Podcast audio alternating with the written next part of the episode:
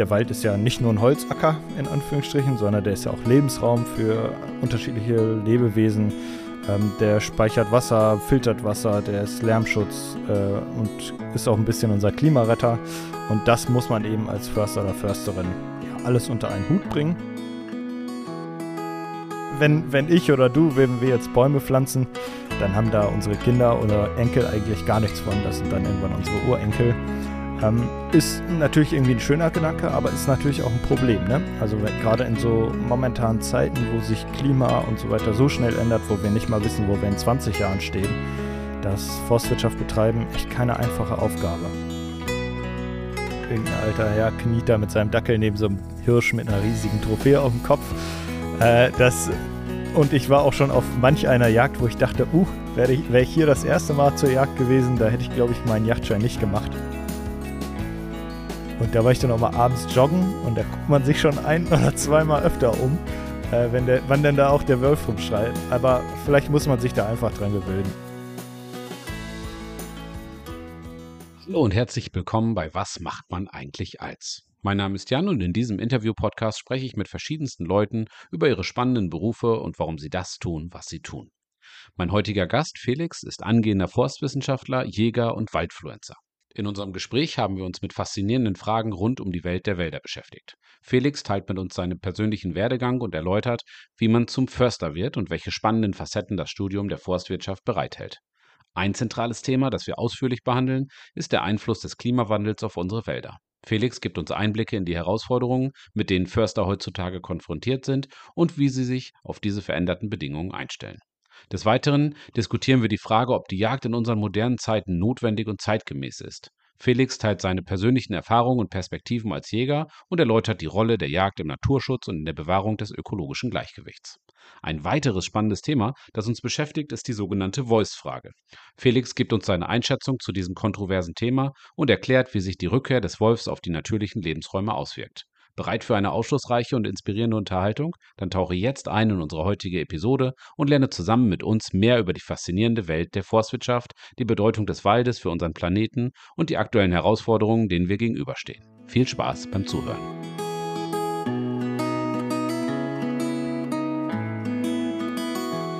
Also, der Titel der heutigen Folge lautet Was macht man eigentlich als Förster? Ich bin heute im Gespräch mit Felix von Forst erklärt. Er macht aktuell in Göttingen seinen Master im Studienfach Forstwirtschaft. Felix, vielen Dank für deine Zeit. Herzlich willkommen hier im Podcast. Sei so nett und äh, erzähl doch mal, wer du bist und was du so treibst. Ja, moin. Äh, vielen Dank für die Einladung. Genau, also ich bin Felix, ich bin Student, ich bin 25 Jahre alt, ähm, studiere im Moment in Göttingen im Master, mittlerweile Forstwissenschaften, habe da Forstwirtschaft äh, an der Fachhochschule gemacht, also etwas praxisorientierter. Und genau, ich, ich studiere quasi Wald. Also das ist so ein bisschen das, das was wir machen.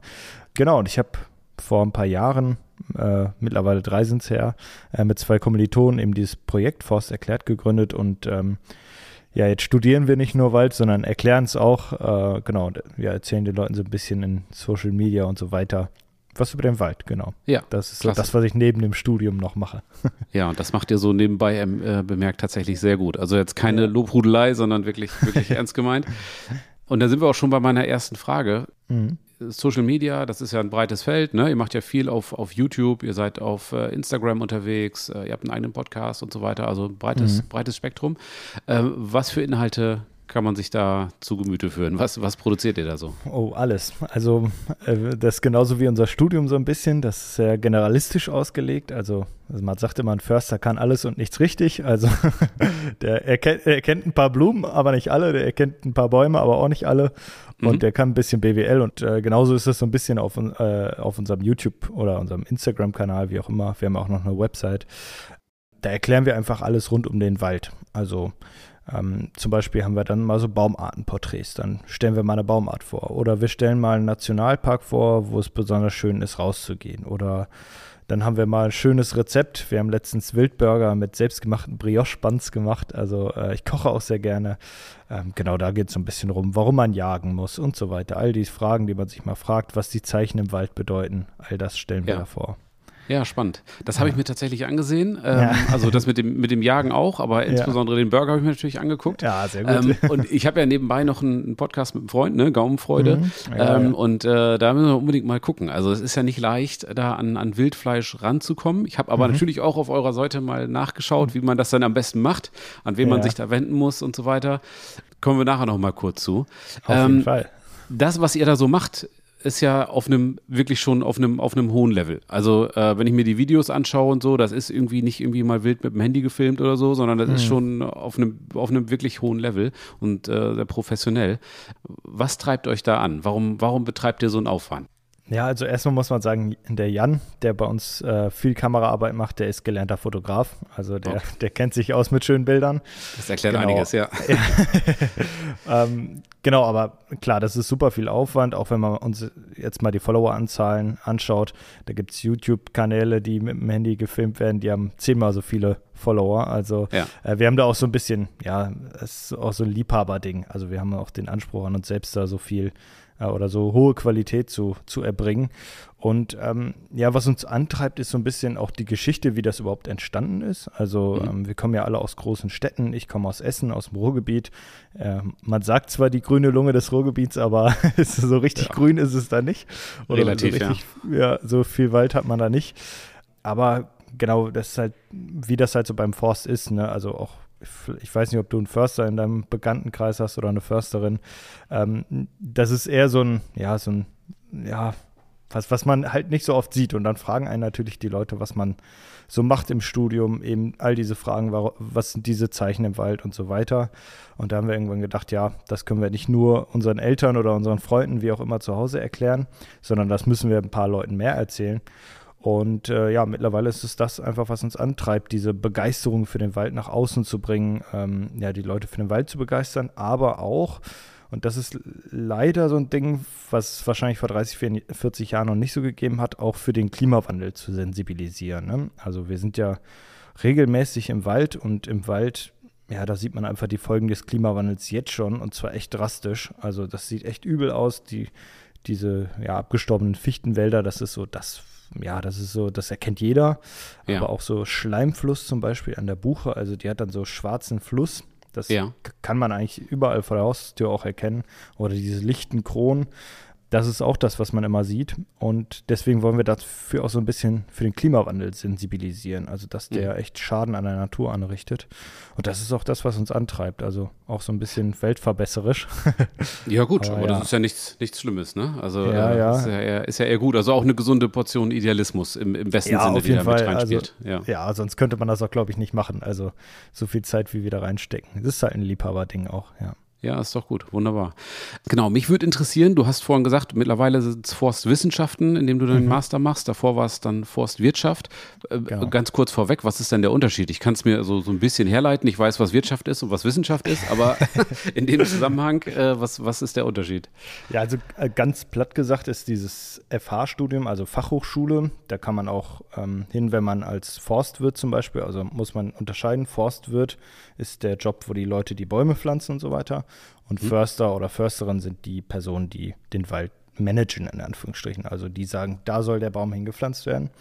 Okay. Und das kann man auch ähm, mit einer Fachhochschulreife beispielsweise machen. Also das, was man über eine Ausbildung kriegt oder sein Abi nachholt, äh, dann kann man auch an die FH. Und da ist mhm. eben der Schwerpunkt sehr auf diesem praktischen. Also wir hatten relativ kleine Semester, wir waren so mit 20 bis 40 Leuten immer unterwegs und sind dann da durch den Wald gerannt, haben uns Sachen angeguckt und da, das zielt halt eben darauf ab, dass man Förster oder Försterin wird, dieses ja. Studium.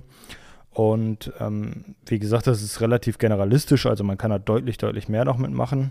Ähm, und Forstwissenschaft zielt zwar auch so ein bisschen darauf ab, dass man Förster oder Försterin wird, aber man kann auch ganz viele andere Sachen da, da machen und es ist halt theoretischer. Also es ist ja. viel, viel theoretischer.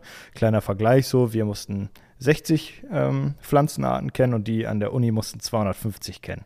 Also okay. das ist dann, ja, oder in Bodenkunde, da, da sagen wir dann, ja, das ist der und der Boden, die und die Nährstoffe und das Wasser ist da drin und deswegen pflanzen wir da den und den Baum drauf.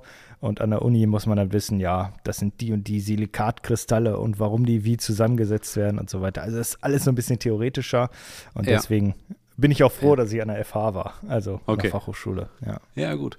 Ja, ist dann doch ein, doch ein sehr komplexes Thema, ne? So, wenn man das von außen betrachtet, okay, ich Ja. kann äh, einige äh, Baumarten auseinanderhalten, ich kann auch sagen, ob es ein Mischwald ist oder ein Nadelwald. Da bist du schon mal Krieg auch weiter als viele andere. ja. ja, okay. ja.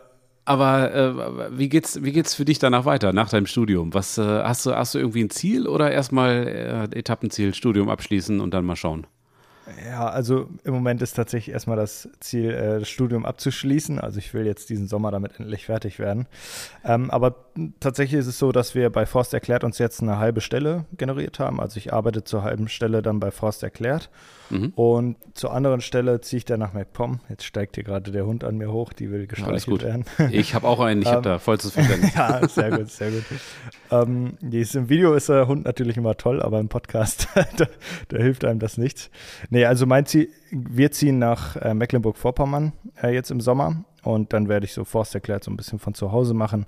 Mhm. Und in Mecklenburg-Vorpommern fange ich dann in einer Stiftung an, die sehr viel mit Naturschutz machen. Also nicht so dieses ganz typische Förster-Ding, also einen ganzen Wald in Anführungsstrichen ganz normal bewirtschaften, sondern da geht es dann viel um ja, Lebensraumverbesserung und so weiter. Das mache ich dann da oben. Ja, genau. Spannend. Aber das ist eigentlich nicht das, was man mit dem Master macht. Der Master zielt eher so darauf ab, ich sag mal Forstamtsleitung, also dann noch mal einen Schritt über dem, dem Förster zu sein.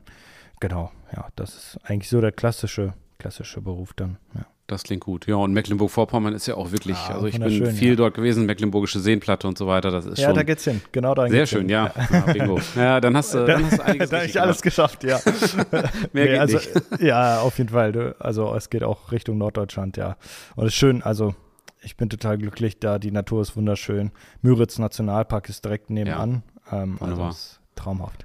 Habe ich mal äh, so eine zehntägige Kanu-Tour gemacht, so Ah, ja, Kanu-Wandern oder wie das Klassiker. heißt. Ja, ja. ähm, ja, das ist schon, das ist schon richtig, richtig gut. Kann man machen. ja, auf jeden Fall. Also ich freue mich auch. Das ist, die Natur ist schön. Die haben ja dieses Glück, dass die da diesen riesen Nationalpark haben. Und äh, ja, man ist viel in der Natur. Die sind da auch tatsächlich ziemlich pingelig, ne, mit ihrem Nationalpark. Also das meine ich Ja. als, als Kompliment. Also da Ja. ist nicht viel irgendwie, äh, nicht viel links und rechts. Die Leitplanken sind da ziemlich Mhm. eng gesetzt und da gibt's klare Regeln, ne? Was ich, was ich gut finde. Also Ja, es scheint notwendig Fall, zu sein, ne? Ja, also ich, ich sage immer, ja, ja, in MacPom, da sind mehr Touristen unterwegs als in Bayern. Ne? Wer will noch nach Bayern? So, genau.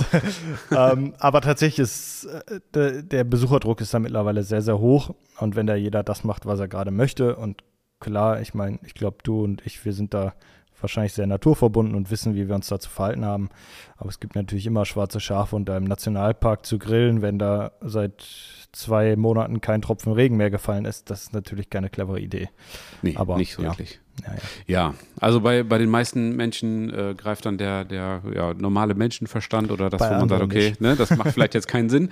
Und einige andere brauchen dann äh, ein paar klare Regeln und für die, ja, gibt's dann ein paar Schilder und so weiter. Ja, auf jeden Fall. Aber es, also das ist wahrscheinlich auch der Grund, warum es da so schön ist, weil die da sehr ihre Hand drüber halten. Ja. Sehr gut. Ja, wunderbar. Gut, nun haben wir geklärt, wie man denn Förster wird, also übers, übers Studium und äh, was man so machen muss und so weiter. Natürlich ein, ein grober Abriss ist schon klar, aber so Ja. grundlegend haben wir das mal geklärt. Und die nächste Frage, was, welche Aufgaben hat denn so ein Förster? Ich meine, das ist wahrscheinlich ein abendfüllendes Thema, ne? Aber Mhm. so, wenn du das jetzt mal irgendwie, äh, die Kurzfassung davon, was, welche Aufgaben hat ein Förster?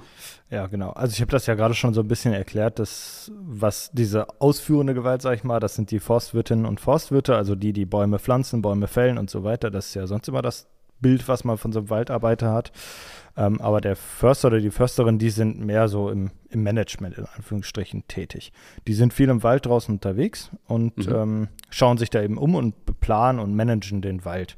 Also Ziel ist ja mit der Beförsterung und der Waldbewirtschaftung die Ökosystemleistung zu erhalten und zu erfüllen. Also der Wald ist ja nicht nur ein Holzacker in Anführungsstrichen, sondern der ist ja auch Lebensraum für unterschiedliche Lebewesen.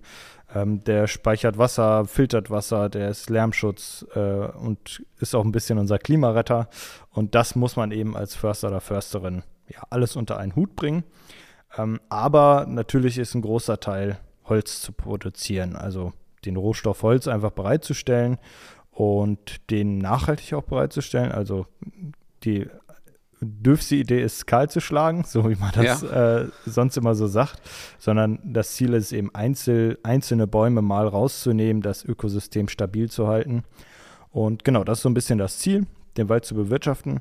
Ähm, das in einem gesunden Wald so. In einem kranken Wald ist es vielleicht auch ein bisschen mehr noch den, dem Wald so ein bisschen auf die Sprünge zu helfen. Also zu sagen, da und die, die Pflanze kann ich da noch äh, pflanzen. Der Baum ist vielleicht im Klimawandel besonders stabil. Ne? Also, mhm. weiß ich jetzt nicht. Okay. Die, El die Elsbeere zum Beispiel ist ein Baum, den kennt man jetzt gar nicht. Super schönes Holz. Ähm, ja. Und kann sehr gut gegen Trockenheit, äh, ja, oder kommt sehr gut mit Trockenheit klar. Und äh, den, da kann der Förster dann zum Beispiel sagen, da und da da werden jetzt mal 100 Stück gepflanzt und so baue ich vielleicht auch ein bisschen den klimastabilen Mischwald auf. Das ist ja auch so ein bisschen das, was, was immer so die, die Phrase ist, die immer rausgehauen wird. Ja, was passiert jetzt mit unserem Wald? Das soll der klimastabile Mischwald werden. Ja, ja und den, den versuchen wir eben zu erschaffen. Ja, genau. Also schon sehr, sehr vorausschauend, was ihr, was ihr da so macht. Über ja, viele Jahrzehnte teilweise, ne? Also irgendwo. Auf jeden Fall, ja. Also ich weiß nicht, was, was schätzt du, wie lange wächst so eine Buche, bis man die mal erntet? Ach, bis man die mal erntet. Ähm, ja. Würde ich sagen, 50 Jahre. Ja, Hau ich jetzt mal also, so raus. mit 120, mit 120 bist du schnell. ja, okay, gut. Ja, eine Eiche wächst auch schnell mal 250 Jahre oder langsam mal 250 ja. Jahre. Und deswegen, man denkt da schon in Generationen. Also ich kenne fast keinen Job, der, der so weit noch denkt. Ähm, ja. Und man sagt ja auch so ein bisschen, die, die, For oder die Forstwirtschaft hat die Nachhaltigkeit erfunden. Das war ja ehemals ein äh, alter Bergarbeiter, der im, mhm. ich weiß gar nicht, ob Erzgebirge war das, glaube ich, wo die Hänge alle kahl geschlagen wurden, der irgendwann gesagt hat, nee, so geht das nicht weiter, so können wir unsere Stollen nicht dauerhaft irgendwie ausbauen. Okay. Äh, wir müssen da jetzt mal nachhaltig wirtschaften und das ein bisschen aus der, aus der Forstwirtschaft auch entsprungen, genau. Ja. Mal ein bisschen weiterdenken und auch an die nachfolgenden Generationen denken, wäre ganz freundlich, ne? Auf jeden Fall. Also wenn, wenn ich oder du, wenn wir jetzt Bäume pflanzen, dann haben da unsere Kinder oder Enkel eigentlich gar nichts von. Das sind dann irgendwann unsere Urenkel. Ja. Ähm, ist natürlich irgendwie ein schöner Gedanke, aber ist natürlich auch ein Problem. Ne? Also gerade in so momentanen Zeiten, wo sich Klima und so weiter so schnell ändert, wo wir nicht mal wissen, wo wir in 20 Jahren stehen, dass Forstwirtschaft betreiben echt keine einfache Aufgabe. Also das, so weit zu denken ist schwierig. Das glaube ich. Und, und dadurch, dass es dann so lange dauert, man will ja natürlich auch irgendwie einen Effekt haben. Wenn ich mir vorstelle, dass ein Maurer irgendwie 100 Jahre brauchen würde für ein Haus, das wäre wahrscheinlich relativ Ärgerlich. frustrierend. Ne? Ja, definitiv. Ja, da, also dadurch, dass es halt so lange dauert, also klar, man will das auch immer so ah, schneller. Ich bin auch so jemand, ich gucke meinen Pflanzen immer beim Wachsen zu Hause zu. Ja. jeden Tag, ob da noch, noch was passiert ist. Aber es gibt Flächen, die sieht man als Förster oder Försterin alle fünf Jahre mal. Also man ja. hat ja da so einen riesigen, riesigen Wald, den man bewirtschaftet. Da rennt man jetzt nicht jeden Monat bei jedem Baum mal vorbei und schaut, wie es dem geht. Ähm, genau, aber man muss auch sagen, ähm, das ist natürlich auch so eine Sache, was viele sagen, ja, hier, ihr Försterinnen und Förster, ihr hättet mal schon vor 30 Jahren den Wald umbauen sollen, dann hätten wir jetzt einen klimastabilen Wald. Das wurde teilweise gemacht, aber die Bäume sind jetzt so acht Meter hoch. Also da sieht man und vielleicht mal armdick, also da ist noch nicht so viel passiert. Äh, genau. Es wäre natürlich schön, wenn es schneller gehen würde, ja. Ja, aber hätte, hätte, ne? Kann man jetzt ja. nicht mehr, keinen Einfluss mehr drauf nehmen. Und wer weiß, vielleicht irgendwann, wenn du mal alt bist, mit deinen Enkeln auf dem Schoß, so im Flugtaxi, ne? Guck mal hier, ja, da hat Opa Gott, die Bäume gepflanzt. Oder du bist es ja nicht, der die gepflanzt hat, aber ich habe es ja. geplant. Ja. Ist doch äh, vielleicht ein netter Gedanke. Gibt es denn eigentlich ähm, beim Beruf des Försters irgendwie, also ist eine rhetorische Frage, aber gibt es regionale ja. Unterschiede? Also der, der Wald, der bayerische Wald ist ja ganz anders als der in Mecklenburg-Vorpommern oder der mhm. quasi nicht vorhandene in Ostfriesland. Ja. Ähm, kann man da so von regionalen Unterschieden sprechen? Ja, auf jeden Fall. Also, wo du es gerade sagst, in, in äh, Schleswig-Holstein oder so oder im Norden, wo es sehr waldarm ist, das ist tatsächlich die Fahrerei. Also ja. Ein Kumpel von mir, der hat ein Forstrevier, der, der wohnt quasi im Wald und fährt auch die ganze Zeit da rum. Und der Vater von einem anderen Bekannten, der ist auch Förster, tatsächlich in Schleswig-Holstein oben. Und der fährt teilweise vom einen Revier ins andere Revierteil eine Stunde. Also das ist so ewig weit. Das ist, würde ich jetzt mal sagen, so ein ziemlich offensichtliches, offensichtlicher Unterschied. Man hat halt gerade in Schleswig-Holstein oder auch da Westnieder- oder Nordwestniedersachsen so wenig Wald, dass man echt weit fährt.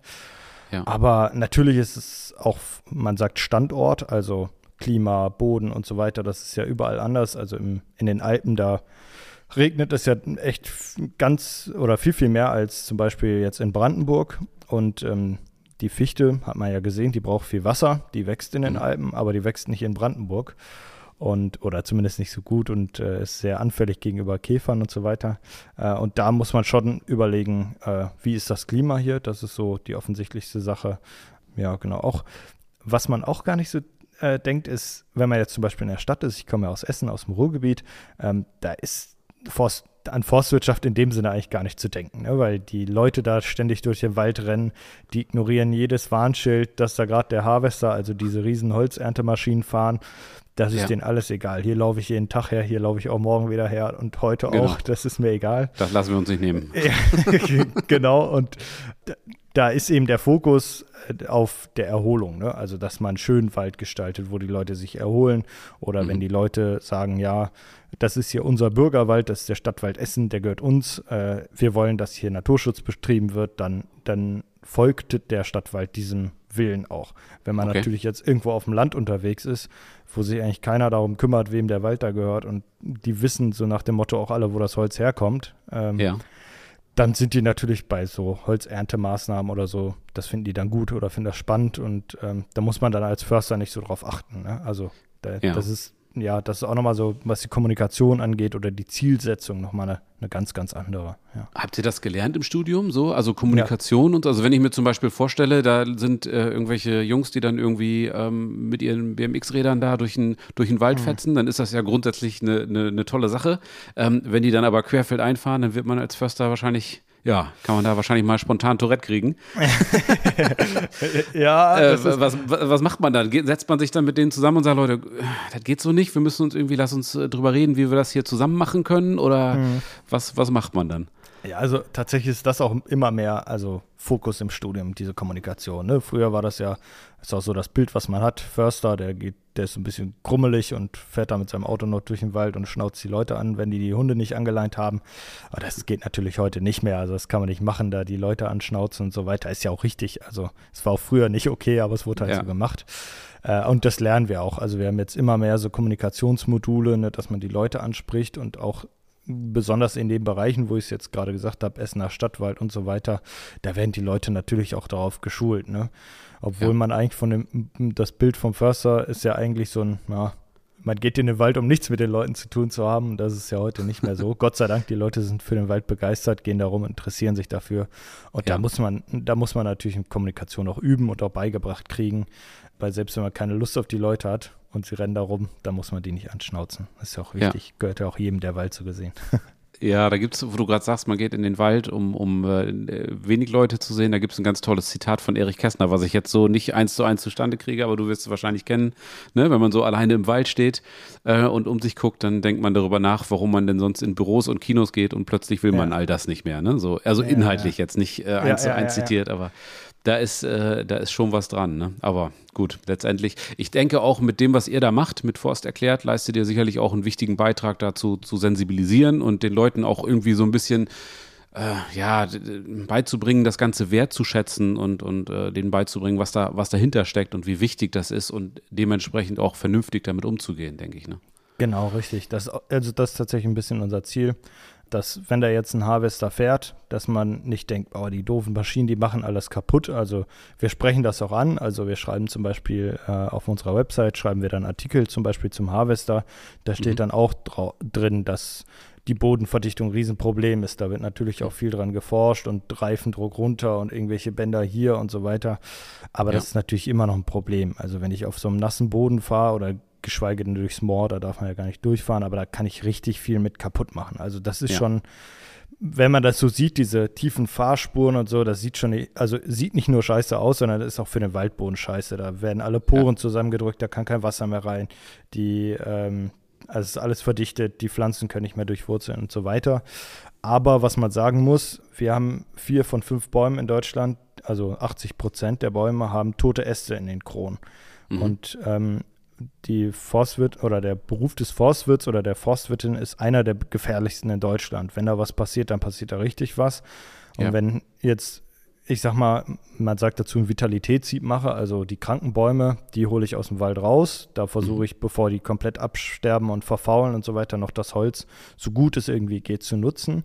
Und wenn die jetzt anfangen, da die Bäume zu fällen, dann schlagen die mit dem Hammer die Keile da rein und so weiter und da kracht da mal ein Ast runter dann äh, kommt das regelmäßig zu tödlichen Unfällen, was natürlich furchtbar ist. Und ein Harvester, der mit dieser, mit diesen vollgepanzerten Maschine da durchfährt, der mal am Baum dann fällt, da kracht mal einer auf die Kabine. Das rappelt zwar auch ordentlich, aber da stirbt keiner. Und das ist, das ist immer so ein vorgeschobenes Argument gewesen. Und jetzt hatten wir es tatsächlich letztens, dass wir jemanden kennengelernt haben und ein paar Wochen später hat uns die Aus oder die, die Betreuerin angerufen und gesagt, ja, der ist bei einem, tödlich, äh, bei einem Unfall tödlich verunglückt. Das war ein 19-jähriger Junge, gerade mhm. sein gerade sein, ähm, seine Ausbildung fertig gemacht, hat er gearbeitet und wurde von einem Buchenast erschlagen. Und das ist dann ja. schon, wo man denkt, um, das ist nicht mehr nur so ein Argument, was man daher sagt, das ist für die Arbeitssicherheit ganz, ganz wichtig, sondern das ist tatsächlich einfach ein Sicherheitsding mittlerweile. Ihr habt ja dazu auch ein, ein tolles Video bei euch auf dem Kanal, ne? Zu dem, genau, zu dem Harvester, wo das nochmal ja. erklärt wird mit dem Sicherheitsglas und so weiter. Ähm, kann ich, kann ich empfehlen. Ja, ja kann ich verstehen. Und letztendlich ist es natürlich auch so zu dem, zu dem Sicherheitsaspekt, der natürlich ganz oben ist, dass äh, so eine Maschine natürlich auch deutlich effizienter ist, als wenn man da mit, mit Pferden durchgeht und so weiter. Das mag dann irgendwie ja nachhaltiger sein und äh, mhm. waldschonender oder wie auch immer. Ähm, aber letztendlich hast du ja vorhin auch schon gesagt, hat so ein Wald ja auch einen wirtschaftlichen Aspekt. Da wird ja auch Geld genau. mitverdient und muss auch Geld mitverdient werden. Ähm, und wenn so ein Harvester da irgendwo, ich weiß es nicht, um wie viel, welchen Faktor äh, effizienter mhm. ist, als wenn man da mit der Motorsäge rangeht. Ja, dann kommt man irgendwann an einen Punkt, wo man sagt, gut, um das hier wirtschaftlich betreiben zu können, müssen wir das wohl so machen. Ne? Ja, genau, auf jeden Fall. Also es gibt, es gibt äh, die Landesforsten zum Beispiel, das sind ja äh, da gehört der Wald dem Land. Äh, die sind mhm. jetzt nicht unbedingt darauf angewiesen, dass die da, was weiß ich, für Überschüsse im Jahr generieren. Aber es gibt ja, ähm, ja 50 Prozent des Waldes ist in privater Hand. Das wissen die mhm. meisten gar nicht. Also viel auch so Kleinstprivatwald, also irgendwelchen Leuten, die mal einen Hektar geerbt haben und so weiter. Aber auch einige, wo das so ein bisschen die Anlage für die Rente ist. Ne? Also, dass die sich das angespart haben, Wald gekauft und die wollen da ein bisschen Geld mit verdienen. Und ich meine, der Landwirt will mit seinem Acker auch ein bisschen Geld verdienen. Ähm, genau, so ist das eben auch. Also da, da geht es auch häufig ums Geld verdienen und da ist der Harvester, je nachdem, wo man ihn einsetzt, schon deutlich, deutlich sparsamer und macht einfach mehr Leistung. Ne? Das muss man schon sagen, ja. Ja, habe ich mal einen ganz interessanten Artikel zugelesen, dass immer mehr Leute, die sich das leisten können, tatsächlich mhm. in, in Holz investieren, sozusagen. Auf jeden Fall, ja. Ist das eine, also kann man wahrscheinlich auch so pauschal nicht sagen, aber ist das eine, eine sinnvolle Investition, also aus rein wirtschaftlicher Sicht? Ja, also ich bin immer, was den Klimawandel angeht, so ein bisschen pessimistisch. Also wenn man ja. jetzt schon sieht, was der Klimawandel an Schaden im Wald anrichtet und auch was für wirtschaftliche Schäden äh, der anrichtet. Sonst sagt man ja immer, ja, der Holzmarkt ist so ein bisschen abgegliedert vom sonstigen Markt. Aber hm, also wenn, wenn dann auf einmal so drei Trockenjahre kommen und der Holzmarkt ist überflutet von Fichtenholz und äh, man konnte einen Festmeter Fichte irgendwann für 50 Cent kaufen, wo er eigentlich ja. mal 50 Euro gekostet hat, da bin ich mir da nicht so sicher, ob das so das, das sicherste und cleverste Investment okay. ist. Ähm, vor Dingen. Also ist das auch so eine kleine Wette, ja? Also ja, so genau, ja, ja. Mit Aktien, Risikoanlage, genau. also man kann mit Geld, äh, Wald Geld verdienen, auch gutes Geld. Aber ja. im Anbetracht des Klimawandels ist es mittlerweile schon sehr, sehr risikobehaftet. Und gerade okay. wenn man so, je nachdem, wie seriös die Anlagen sind. Äh, das sind dann irgendwelche sogenannten Kurzumtriebsplantagen, also das kennt man sonst aus der Landwirtschaft. Aber mhm. das sind dann irgendwelche Kiefernarten in Amerika, die dann in 20 Jahren durchwachsen und dann wird das auch kahl geschlagen. Also das ist auch nicht alles so ökologisch, wie man ja. sich das immer vorstellt, wenn man sagt, ich mache jetzt ein Waldinvestment. Okay. Ähm, genau. Also ich ja. bin da manchmal ein bisschen kritisch, kann man mal machen, aber ich würde jetzt nicht mein gesamtes Erspartes oder meine Rente auf, auf okay. den Wald setzen. Auch, Ist auch, gemerkt. Wenn ich, auch wenn ich Waldfan bin und begeisterter Förster, aber äh, ja, also man sieht es auch jetzt schon in Deutschland, dass das teilweise, da geht es dann um Walderhalt und nicht mehr Waldbewirtschaftung. Äh, genau, ja. Ja gut, ist ja gut, dass da so ein Umdenken stattfindet und dass ja. man da also nicht nur aus wirtschaftlicher Sicht sieht das Ganze und gut ja, zu den Holzpreisen. Ich habe es ja dann auch, äh, im, wann war das, vorletztes Jahr, glaube ich, gemerkt, äh, als dieser äh, Ukraine-Konflikt da so langsam anfing. Da, also ein Bekannter von mir ist zum Beispiel Dachdecker, der hatte Riesenprobleme da Holz für die Verlattung zu bekommen, beziehungsweise genau. das waren dann solche Preise, dass er gesagt hat, das, das, das geht nicht, das kann ich, kann ich einfach nicht machen. Ich habe es gemerkt, äh, einmal im Jahr bestellen wir immer Brennholz.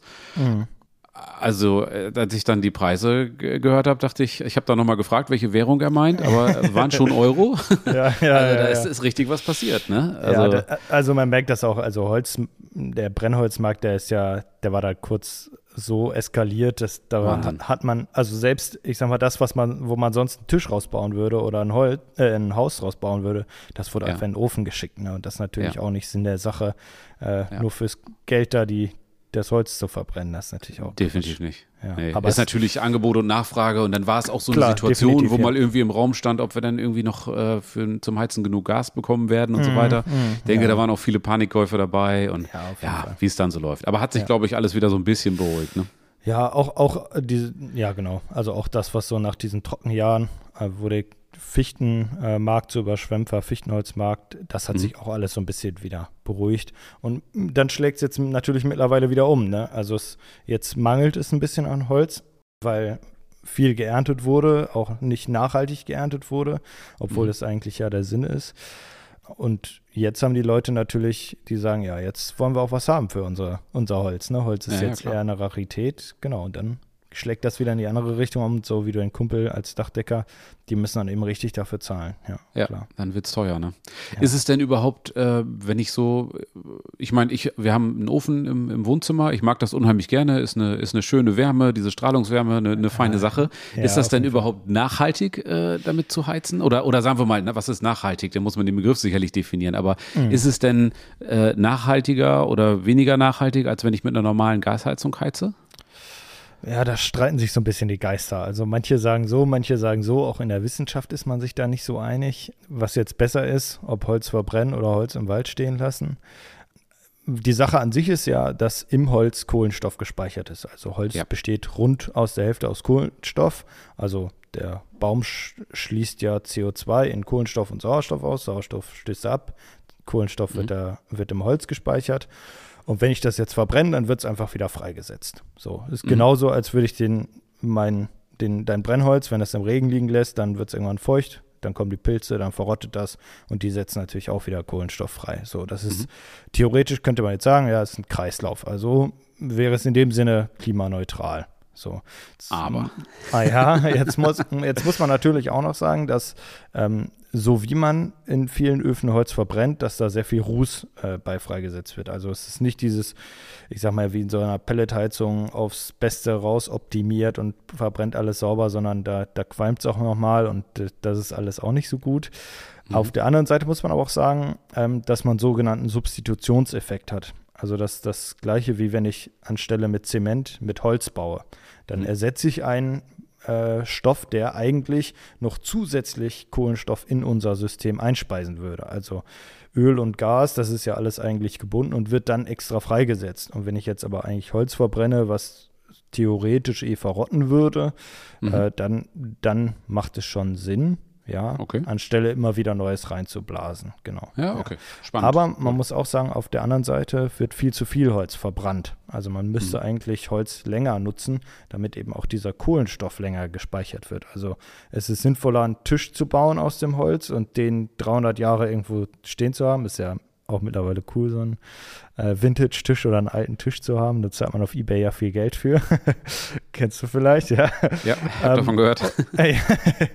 und äh, deswegen ist es natürlich besser, dass dieser Kohlenstoff dann lange gebunden wird, anstelle dass er sofort wieder freigesetzt wird. Ich vergleiche okay. das immer gerne mit so einem Staubsaugerbeutel. Also wenn ich den Staubsauger also Staubsauger, dann ist der Staubsaugerbeutel voll und dann stelle ich ihn in die Ecke, dann ist mhm. also quasi mein Tisch, den stelle ich in die Ecke, dann ist das immer noch irgendwo gebunden. Aber wenn ich jetzt immer wieder den Staubsaugerbeutel ausschüttel und wieder neu einsauge, dann ist das ah. halt ein Kreislauf. Okay. Aber ja, so richtig viel Staub bleibt immer unterwegs, ja. Im Idealfall lässt man die äh, Bäume möglichst, möglichst lange stehen oder ordentlich genau. lange stehen, an, anständig ja. lange stehen, nehmen wir das mhm. Adjektiv. Mhm. Ähm, und äh, dann sorgt man dafür, dass das Ganze möglichst sauber verbrannt wird. Ähm, dafür mhm. haben wir in Deutschland zum Glück die Regelung, dass der Schornsteinfeger regelmäßig vorbeikommt und guckt, ob das alles äh, so ist, wie es sein soll. Und genau. ähm, dann kann man das einigermaßen ruhigen Gewissens machen.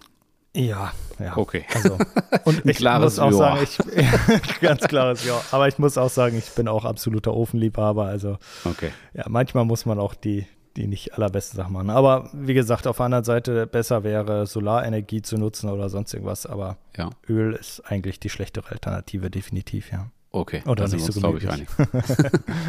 ja, Felix, ich habe gesehen, dass du, wie glaube ich, ich dachte immer, es wäre ein Klischee, aber äh, es scheint sich zu bestätigen, wie die meisten äh, Förster oder angehenden, du bist ja angehender Förster dann oder wie auch immer, Ja. äh, auch Jäger bist.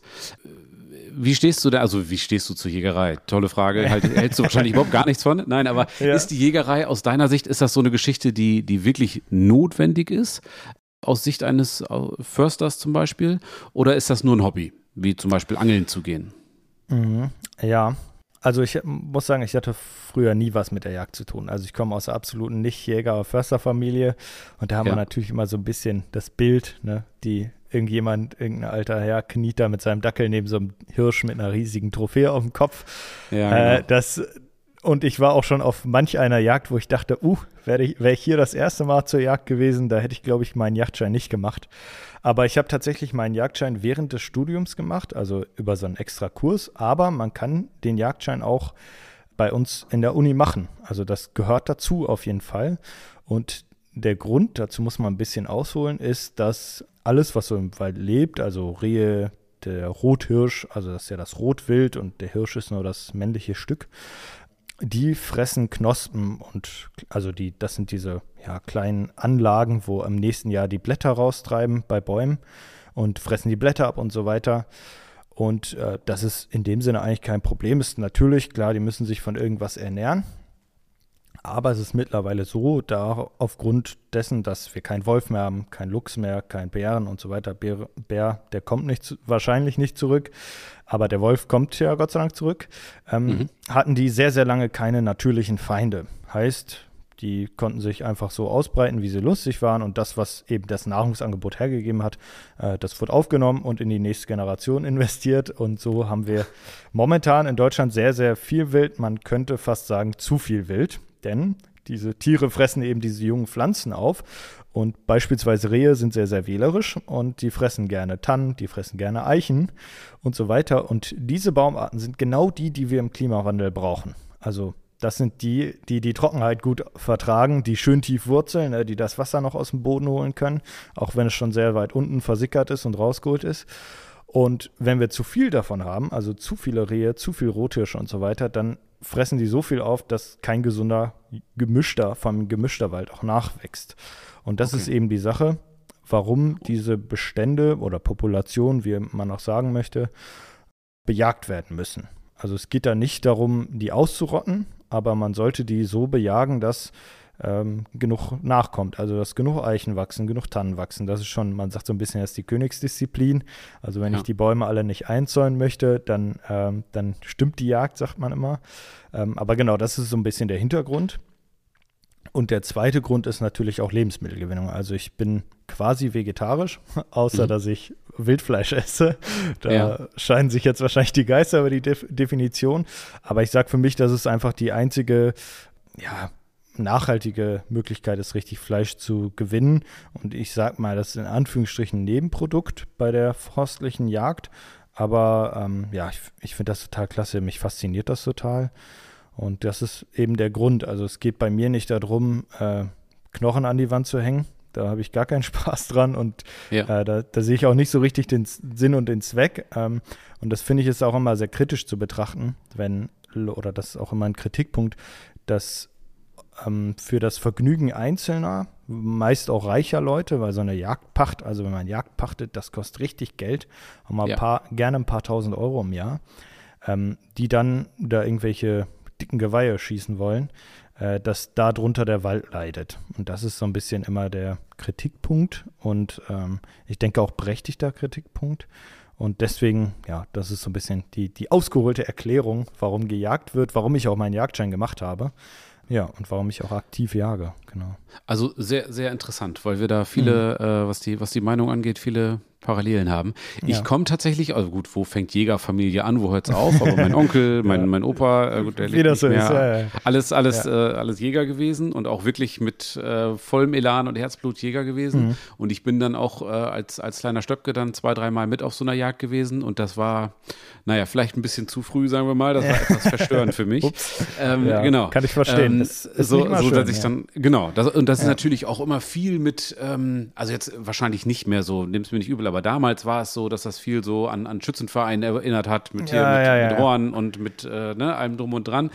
Ähm, das war für mich etwas, etwas befremdlich. Bei mir ist es so, ich esse auch Fleisch, ich esse aber mhm. äh, ausschließlich Fleisch, von dem ich weiß, wo es herkommt. Also mhm. entweder wirklich hier regional und ich kenne den Landwirt oder dann ab und zu mal Biofleisch oder irgendwas in der Richtung. Und dann habe ich mich mit meinem Onkel, meinem Onkel darüber unterhalten, ne? So nach dem Motto, mhm. bisschen provokant hier, ihr knallt ja zum Spaß die Tiere ab, was soll das? Ja. Ähm, da sagte er berechtigterweise, ja, aber was willst du denn? Mehr, mehr Bio geht ja nicht. Also ja. das ist ja die Be Tiere, wenn man sich dazu entschieden hat, Fleisch zu essen, fairer geht es ja nicht mehr. Als ja, so, eigentlich ne? nicht, ja. ja. Aber wobei, also. was man sagen muss, äh, gerade so Wildschweine und so, die sind natürlich viel auf so Maisäckern unterwegs und äh, wenn man da mal so ein, den, man öffnet ja auch den Bauch, ja. was da so rauskommt, das ist auch das, was in die Biogasanlage wandert und das ist auch nicht immer Bio. Kann okay. man natürlich auch drüber streiten. Aber ja. es ist eben artgerecht, ne? Also die Tiere können den ganzen Tag tun und lassen, was sie wollen. Ähm, genau. Ja, manchmal zum das, Verdrust aller, aber ja. genau. Gehört halt dazu, ne? Aber, ich glaube, die Tiere freuen sich auch nicht über, über den Menschen, ne? nee, eben, ja, äh, definitiv. Also das sind natürlich alles Kulturfolger, ne? Gerade wenn man mal nach Berlin guckt und so, da rennen die alle in den Städten rum. Äh, aber die holen sich eben ihren Lebensraum zurück und deswegen ich bin jetzt auch nicht böse dem Reh, dass es da die, die, die Bäume auffrisst, weil natürlich muss von irgendwas leben und äh, die sind ja, oder eigentlich jedes Lebewesen ist ja darauf programmiert, den Lebensraum so wie es geht auszuschöpfen. Das macht der Mensch ja auch, leider im, mit dem Leidwesen aller. Genau, aber das ist einfach das, was so das natürliche Verhalten ist. Und jetzt greift man halt ein. Ich bin froh darüber, dass der Wolf zurückkommt. Äh, ich bin froh darüber, dass der Luchs zurückkommt. Das ist natürlich mega das Spannungsfeld, gerade was Landwirte angeht. Also das kann ich total verstehen. Da muss auch eine ordentliche Regelung gefunden werden. Aber das ist einfach sinnvoll, dass die Natur das regelt. Ne? Also dass die Natur die Wildbestände so anpasst, dass es klappt. Wobei ja, man muss auch sagen, ich werde nie arbeitslos sein, was, was das Jagen angeht, weil ein Wolf oder ein Luchs, der kann nie dagegen anfressen, was im Moment bei uns im Wald und auf dem Feld rumrennt. Also ja. es gibt ja diese Einheit Hektar, also 100 mal 100 Meter. Mhm. Und äh, ein Wolf oder ein Luchs, die haben so einen Nahrungsanspruch von ein bis zwei Rehen auf auf einem, nee, auf 100 Hektar, genau. Hm. Und wir, also ich selbst jag in einem, einem, Wald, wo auch mal 15 Rehe auf 100 Hektar geschossen werden, also das 15-fache von dem, was die Wölfe und Luchse, Luchse äh, vertilgen könnten. Genau, ja. deswegen, ich, ich glaube, ich werde nicht arbeitslos als Jäger. Okay, das ist doch gut. Ja, da sprichst ja. du ein ganz, ganz spannendes Thema an. Die, die ich nenne es mal äh, Wolfsfrage, wird natürlich bei mhm. uns auch äh, viel viel diskutiert und sehr kontrovers diskutiert. Ne? Da sind dann schnell die mhm. Emotionen mit im Spiel. Und ähm, ja, wie so oft gibt es da viele Argumente dafür und dagegen. Also man kann das dann sicherlich so sehen, was, was maßt der Mensch sich an, da irgendwo äh, einem Tier, dem Wolf in dem Fall, dann zu sagen, mhm. wo es zu leben hat und wo nicht. Und ähm, da geht es dann viel um, um, um Tierschutz und äh, man kann die ja nicht einfach äh, erschießen und so weiter. Ja, ja. Ähm, und andererseits, wenn ich dann hier bei uns in Ostfriesland haben wir die Deiche und dementsprechend auch viel Schafshaltung mhm. und so mhm. weiter. Ja. Wenn ich mir das anschaue, wenn da mal so ein, so ein, so ein Wolf in Blutrausch geraten ist, dann möchte ja. ich das so manchem Tierschützer mal zeigen und sagen, hier, guck mal, die Schafe, das war vielleicht nicht so der ja, beste Tag. Ja, ne? ja, also das ist natürlich mega die Problematik, habe ich auch gerade gesagt. Also äh, was die Landwirtschaft angeht, dass, da muss eine ordentliche Regelung gefunden werden, auch so, dass das ich sag mal, dass sie sich vielleicht sogar selbst so wehrsetzen können, dass die Tiere vergrämt werden. Also Wölfe sind ja auch schlau, die wissen ja, ja wo sie hin dürfen, wo sie nicht hin dürfen ähm, oder wo sie hin können. Ne? Und ja, das muss man irgendwie regeln oder da muss man irgendwelche Lösungen finden. Aber ja. generell wird immer viel nach Natur geschrien und alle wollen, dass es wieder naturnah ist und natürlich. Und wenn dann jetzt eigentlich mal das, der Top-Grund kommt, dass Dinge endlich wieder etwas natürlicher werden, ja. ähm, dann, dann heißt es auf einmal, oh, wollen wir doch nicht. Aber man muss ja. natürlich auch sagen, es ist natürlich auch in dem Sinne ein Risiko. Ne? Also klar, es wurde noch keiner angegriffen. Jetzt heißt es immer, ja, äh, da, wir zählen nur die, die Tage, bis, bis es mal passiert, dass jemand gebissen oder angegriffen wird. Ich war jetzt auch letztens in Mecklenburg-Vorpommern unterwegs, da war so ein alter Truppenübungsplatz. Und da sagte der Leiter da von diesem Naturpark, ja, also wenn ihr mal Wölfe sehen wollt, dann hier, ne? Weil da ja. ist die Wolfsdichte wohl so immens hoch. Und da war ich dann auch mal abends joggen und da guckt man sich schon ein oder zweimal öfter um, äh, wenn der, wann denn da auch der Wolf rumschreit. Aber vielleicht muss man sich da einfach dran gewöhnen. Also ein Kumpel von mir, der ist jetzt nach Kanada gezogen, da gibt es Wölfe und Bären. Der rennt auch mal, äh, hat letztens ein, ein Bär, ist da durch, durch den Garten gerannt, ist da die Bäume hochgekrabbelt und so. Ich glaube, man gewöhnt sich dran, aber ja, ja. schwierig. Also äh, so rational betrachtet ist wahrscheinlich die, die Autofahrt zu deinem Joggingplatz gefährlicher gewesen äh, oder das Risiko, dass du dich da verletzt, ist deutlich höher, als dass du da ja, vom Wolf angefallen ja. wirst. Ne? Ja, ähm, und wir passen ja auch gar nicht so in das Beuteschema, ne? Ja, junge Wölfe sind natürlich immer neugierig oder wenn die dann irgendwie, das ist gerade auf Truppenübungsplätzen mega das Problem, wenn ähm, die Amerikaner oder so, die fahren gerne mal lang und füttern die aus dem Auto raus und dann werden ja, die super. natürlich zutraulich und das ist natürlich ein Riesenproblem. Ja. Aber ja, äh, man, ja. Wenn, wenn wir es irgendwie schaffen, dass der Wolf äh, ja, scheu bleibt vor Menschen, dann glaube ich, kriegen wir das schon ja. hin, dass die Natur ein bisschen nach Deutschland zurückkehrt. Ja. Ich glaube, die Geschäftsidee im Moment ist es, äh, da Wolfs, Wolfsschutzhunde, wie heißen die denn? Also so, so Schafherden, ja, genau. Hütehunde ja, ja. zu züchten oder so. Äh, ich glaube, das ist eine, eine, gute Idee im Moment aus wirtschaftlicher Sicht. Ne? Ja. auf jeden Fall. Ja, Wunderbar. Gut, wir kommen so langsam zum, zum Ende. Ich, äh, bis jetzt, also wirklich mega, mega spannend. Ähm, wie geht es denn weiter bei euch mit, mit Forst erklärt? Habt ihr noch irgendwas geplant? Gibt es Projekte oder macht ihr so auf dem Weg weiter, wie es aktuell läuft? Mhm. Ja, also wir haben jetzt viel geplant. Also wir wollen auf jeden Fall so weitermachen. Wie, wie gesagt, wir haben jetzt beide eine halbe Stelle. Wir wollen das alles so ein bisschen professionalisieren. Wir wollen noch mehr Videos produzieren, noch mehr Inhalte auf YouTube, auf Instagram, auf unserer Website auch äh, produzieren, auch Podcast. Du weißt es ja wahrscheinlich auch sehr gut. Ist ein super Medium. Äh, das macht uns auch super Spaß. Ähm, genau, und einfach so ein paar Projekte angreifen, die wir noch offen haben. Wir haben Klasse. irgendwann den Traum, wir streuen streuen es immer mehr und immer wieder. Ähm, wir wollen nächstes Jahr mal in die Karpaten fahren, vielleicht auch ein kleines, längeres Video darüber machen. Super. Und äh, ja, so, so Projekte, da gibt es noch eine der wenigen letzten Urwälder in Europa, die wollen wir uns mal Spannend. anschauen ja. dem Fritz Meinecke ein bisschen Konkurrenz machen, ja? ja war, war er da unterwegs? weiß ich gar nicht. Ja. Nee, das weiß ich nicht, aber ich meine, der macht ja viel. Der will ja jetzt auch irgendwie nach Kanada und äh, keine Ahnung, solche, solche Geschichten. Da dachte ich mir, okay, vielleicht. Aber ist doch gut. Ich finde das, find das gut, dass ihr da sensibilisiert und den Leuten so ein bisschen das nahe bringt und da auch nochmal so ein bisschen äh, das Interesse dafür weckt für so einen Wald und wie wichtig das ist und, und so weiter. Ne? Eine gute Sache. Ja, man sagt immer, man, man schützt nur, was man kennt. Und das ist auch so ein mhm. bisschen der Leitspruch von uns, ja. Da ist was dran, auf jeden Fall. Ich werde natürlich euren, äh, eure Homepage, euren Instagram-Kanal, ähm, was es da noch, den Podcast, also alles, was ich so von euch finde, werde ich mal in die Shownotes schmeißen. Ähm, das ist ganz, ganz dringende Empfehlung, unbedingt an, angucken, anhören und so weiter. Und ja, dann bedanke ich mich ganz herzlich für das Gespräch. Das war wirklich sehr interessant. Vielen, vielen Dank. Und, das äh, freut mich sehr, ja. Vielen Dank, dass ich da sein durfte. Es hat sehr viel sehr Spaß gerne. gemacht. Wir bleiben in Verbindung. ja, Mach's gut. Auf jeden Fall. Bis dahin, ciao.